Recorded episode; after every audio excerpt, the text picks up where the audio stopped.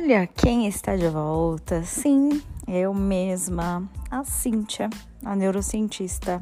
Gente, eu estive numa imersão de 10 dias no Nordeste brasileiro. E aí, quantas coisas eu vivi, quantas coisas aprendi. Tô meio passada ainda, assim, com a lição de vida, sabe? mas resolvi vir aqui falar um pouquinho com vocês, contar parte do que eu aprendi, parte do que eu vi, né? Não é só uma viagem, não foi só uma viagem, né? Não foi só uma experiência de turista, foi realmente, como eu disse, uma imersão. E aí tiveram passagens muito interessantes que eu queria dividir com vocês. Vamos embarcar nessa comigo? Bora lá!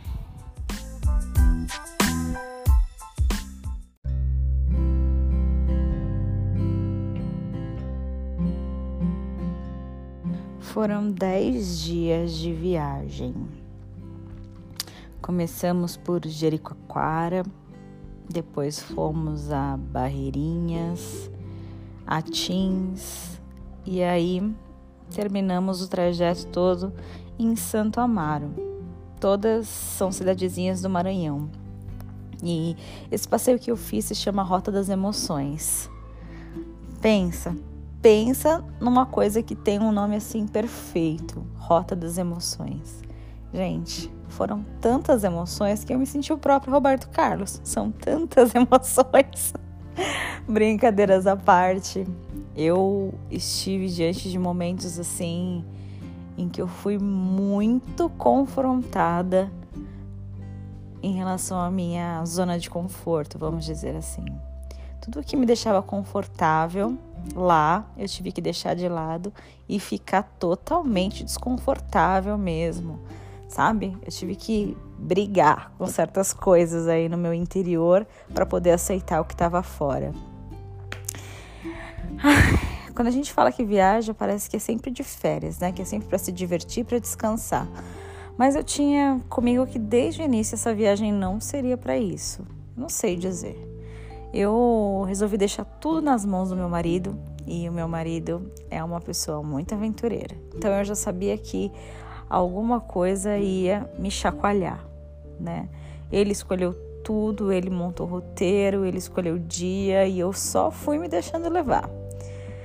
Até chegar o grande dia e realmente mergulhar aí de cabeça nessa experiência. Foi algo incrível, incrível.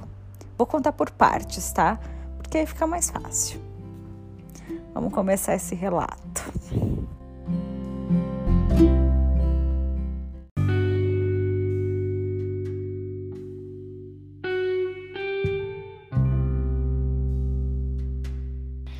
Essa viagem foi para conhecer os lençóis maranhenses.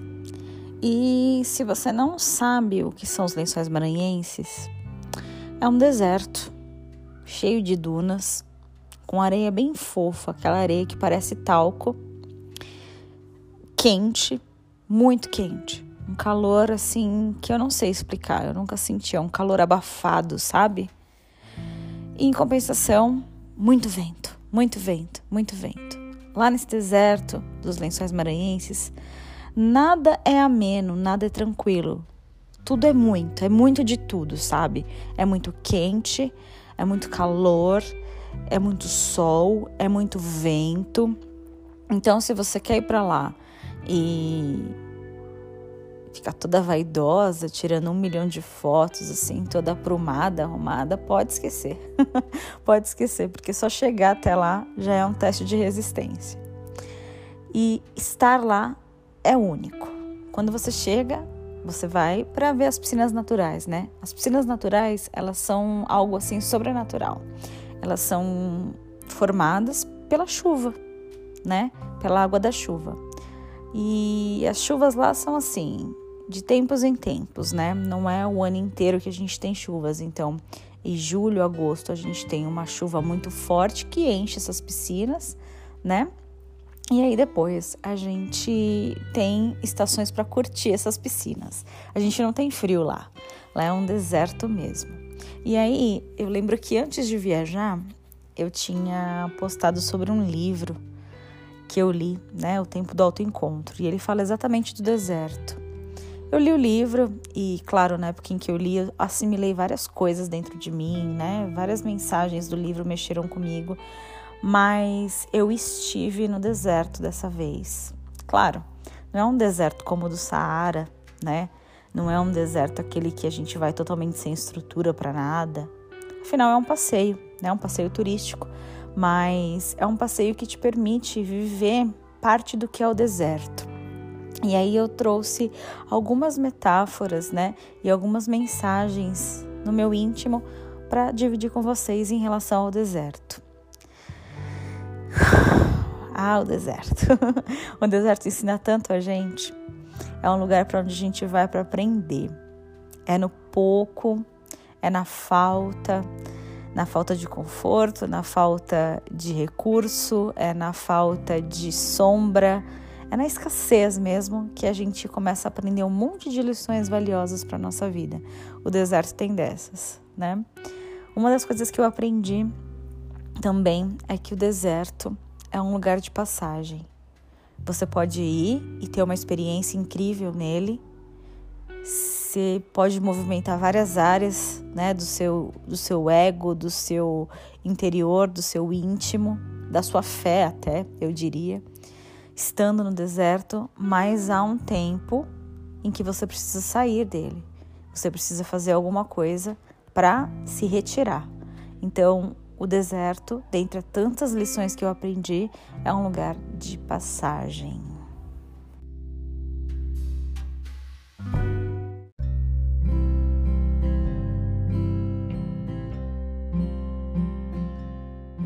Eu dividi algumas fotos, né, sobre a minha viagem, da minha viagem, né?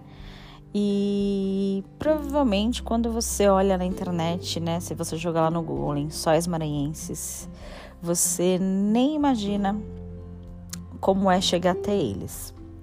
Você provavelmente deve achar que é algo tranquilo, né? Mas eu venho aqui ser a sua destruidora de sonhos e te contar a real. Mas tudo levando em consideração a experiência, né, que foi muito valiosa. Não é fácil você chegar até o paraíso. E aí vem mais uma metáfora para nossa vida para a gente pensar. A gente tem que passar por várias coisas antes de chegar ao oásis da nossa vida, né? E o deserto é a mesma coisa, os lençóis maranhenses são a mesma coisa. A gente tem um trajeto muito difícil para chegar até as cidades onde os, os lençóis estão localizados. Para você chegar até os lençóis é muito difícil, é muito complicado. Você precisa pagar uma taxa alta para os guias poderem te levar e, e te orientarem lá, né? Sobre como você ficar lá e tal, te ajudar a chegar lá e te, te ajudar a se manter lá, né? no período em que você fica. Geralmente você vai bem cedo e fica o dia inteiro até o pôr do sol. Todos os passeios incluem aí esse dia inteiro, né?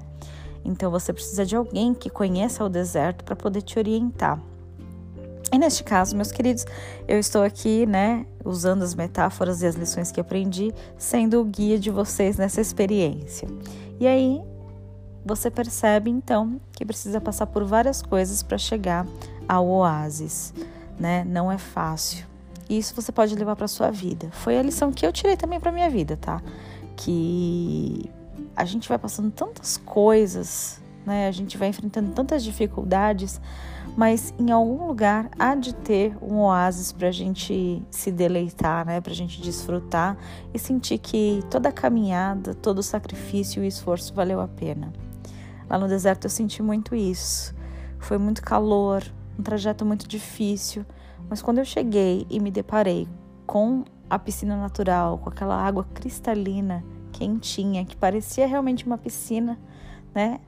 A meu ver, até melhor do que uma piscina, né? Dessas cheias de cloro. então, quando eu cheguei, me deparei com aquela, com aquela cena, com aquela imagem linda, aquele oásis, eu realmente me emocionei. Tenho que confessar para vocês que eu chorei e aí o meu esposo olhou para mim e falou assim: "Por que que você tá chorando?" Eu falei: "Porque eu tô emocionada de ver que isso existe, isso é real", né? E eu fiquei assim com com aquele sentimento de gratidão. e de sentir a potência que é a natureza, de sentir que como ela ensina a gente cada vez que a gente chega perto dela, sabe? Seja tocar uma flor ou seja ir para um deserto como eu fui, a natureza ensina muito, muito, muito a gente. Então, a lição que eu tirei ao chegar e me deparar com oásis é que há um lugar de água fresca para todos nós. Se você está aí roendo o osso, se você está aí passando por momentos muito difíceis, você pode ter certeza que o seu oásis vai chegar. E aí, quando você chegar, você vai se emocionar, porque você fica com aquele sentimento de que valeu a pena. Valeu a pena tudo que eu passei para chegar até aqui. Te garanto.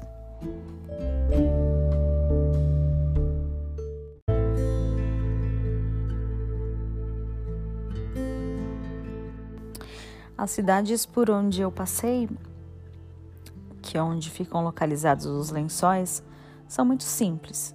São de povoados onde a estrutura é zero. Você não tem como escolher o melhor hotel porque todos seguem a mesma linha. Você não tem muitas opções de cardápio ou restaurantes para poder escolher o que você vai comer, né? É, é bem. segue um padrão, segue uma linha, né? Ou é peixe, camarão, todos muito carregados no tempero. É, é a comida típica, né? Deles. É uma comida muito simples, mas cheia de potência e significado. E mais uma lição que eu extraí disso é que às vezes a gente tem ilusões muito grandes sobre as coisas, mas a gente não imagina como são os bastidores, né? Daquelas coisas. Por exemplo, quando a gente olha uma foto, a gente joga aí na internet, coloca lençóis maranhenses, a gente pensa, meu Deus, que lugar maravilhoso, é super simples chegar, não sei o quê. A gente fica com essa ilusão e a gente não sabe o que tem por trás, quantas pessoas estão por trás de um passeio como esse. Pessoas que vão lá pescar o peixe, pessoas que ficam de sol a sol, levando e trazendo pessoas o dia inteiro, pessoas que trabalham em barcos, pessoas que montam cozinhas improvisadas para poder servir refeições, pessoas que conhecem o deserto como ninguém, então cresceram naquela região árida e tiveram que desbravar aquilo por conta própria para poder aprender sobre aquilo e transformar isso em fonte de renda, né? Guiar aí os turistas por, por essas dunas todas que, gente, vou contar para vocês. Quando você chega nas dunas, é um, um branco, uma imensidão tão, tão grande de um branco de uma coralva assim que você não consegue se guiar e você também não consegue entender como aquelas pessoas conseguem saber exatamente para onde ir, qual direção ir. É, é incrível, é incrível. Então tem muitas coisas por trás de algumas imagens que a gente cria na nossa cabeça. E isso acontece com tudo, tudo, absolutamente tudo na nossa vida. Vou dar um exemplo mais prático, né? Mais, mais fugindo um pouquinho da viagem. Quando a gente olha na internet, tantas e tantas coisas, né? As pessoas bem-sucedidas, as pessoas vivendo coisas incríveis e a gente simplesmente não sabe o que elas estão passando, né? Qual é a trajetória de tudo aquilo, o que é que ela está vivendo, o que, que ela já viveu, o que ela teve que ouvir, o que ela teve que fazer para chegar onde ela está ao momento de uma foto, que é uma coisa pontual, né? E eu dou meu exemplo também. Se você olhar no meu Instagram pessoal, você vai ver milhões de fotos incríveis, porque realmente a natureza é incrível lá e não carece de Photoshop nenhum. Porém, há todo um trajeto por trás daquilo, há toda uma história de como eu fui para lá, há toda um enredo de inúmeras conversas, inúmeros tratados e combinados com pessoas que eu nunca tinha visto na minha vida para poder chegar até lá e realizar essas fotos e esses passeios todos. Então, Mais uma lição que o deserto me trouxe, que os lençóis, né, me trouxeram, é que a gente não deve focar só em uma coisa, uma coisa pontual, uma ilusão que a gente cria. A gente tem que procurar saber qual é a raiz daquilo, onde tudo começou, como faz para chegar até lá. Tem todo um trajeto para tudo, desde um passeio até ser bem-sucedido na carreira, tudo tem um trajeto, tudo tem um percurso que muitas vezes é árido, é pesado, é desgastante, mas, como eu disse, valer a pena.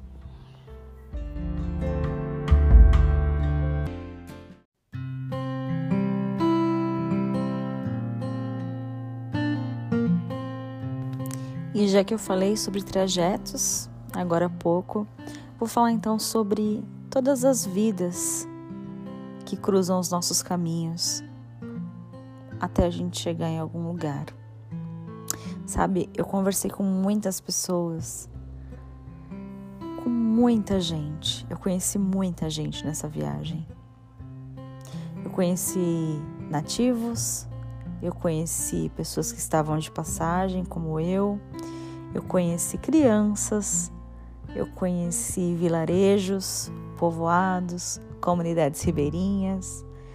Eu conversei com quem leva as pessoas aos passeios, com quem prepara a comida, com quem dá água para os animais, quem é o dono do barco, quem faz os traslados, é, quem coloca gasolina no, no, nas jardineiras, quem, quem pilota os, o pau de arara, quem pilota a lancha, quem entende do igarapé. Eu conversei com todas as pessoas.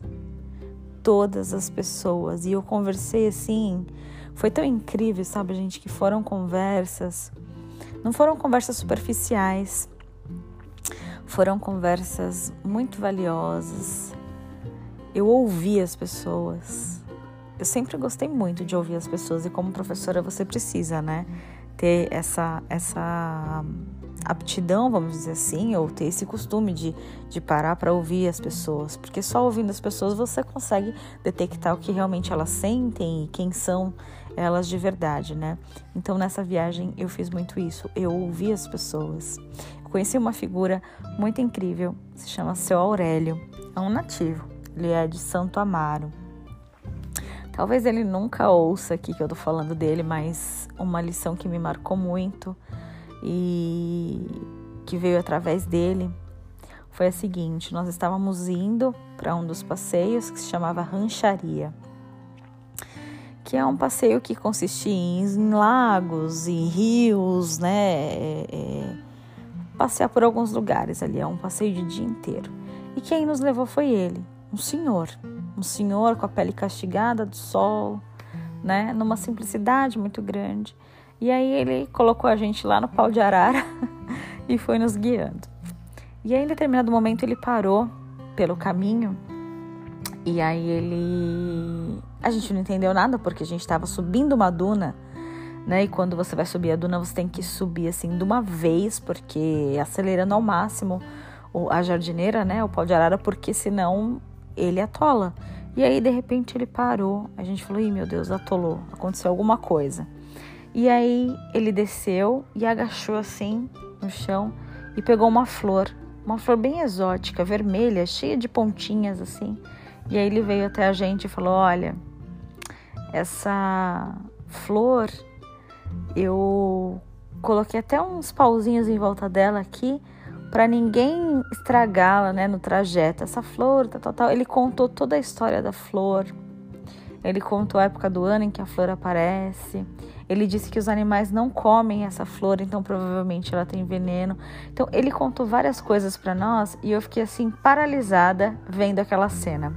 Porque na minha cabeça eu vejo que eu tenho observado, na verdade, não é na minha cabeça, eu tenho observado que as pessoas estão tão no automático, elas passam tão rapidamente pelas coisas, elas não são capazes, elas perderam a capacidade de se encantar com as coisas simples, infelizmente. E aí, o seu Aurélio com toda a sua simplicidade, parou a expedição para mostrar uma flor para nós. Ali naquele momento, eu reativei a minha esperança, eu reacendi aquela chama de esperança de que a humanidade ainda tem jeito. Foi muito especial, muito especial, muito especial ele contando a, a, história do rio, onde a gente parou, contando sobre os peixes, a época do ano em que os peixes aparecem, o tamanho que os peixes ficam, o que eles se alimentam, é, contando sobre as outras pessoas que ele levou para esses passeios. Outra coisa que o seu Aurélio fez, e eu vou contar rapidamente, porque esse episódio está ficando bem longo, mas se você gosta de uma prosa, você deve estar tá gostando aí também, né? É, outra coisa que o seu Aurélio fez que me marcou. A gente parou, né? Teve uma parada lá num, num rancho para almoçar. E aí nós almoçamos, e aí depois que a gente terminou de almoçar, ele falou assim: Olha, ali em cima tem umas redes, vai lá tirar uma pestana lá. eu fiquei paralisada olhando para ele. Falei: como assim, senhora? Não, vai lá, vai lá, vai lá, tirar uma pestana lá. Eu falei, tá. Aí eu vi que todo mundo foi se dirigindo para lá, né, e deitando cada um numa rede. Aí eu parei e falei, nossa, seu Aurélio, no alto dos seus 60, 70 e poucos anos, me ensinando que a gente merece um descanso depois do almoço. Eu me dei conta de que nos meus 33 anos eu nunca tinha feito isso parar um pouco depois do almoço e dar um descanso assim para a digestão acontecer, sabe?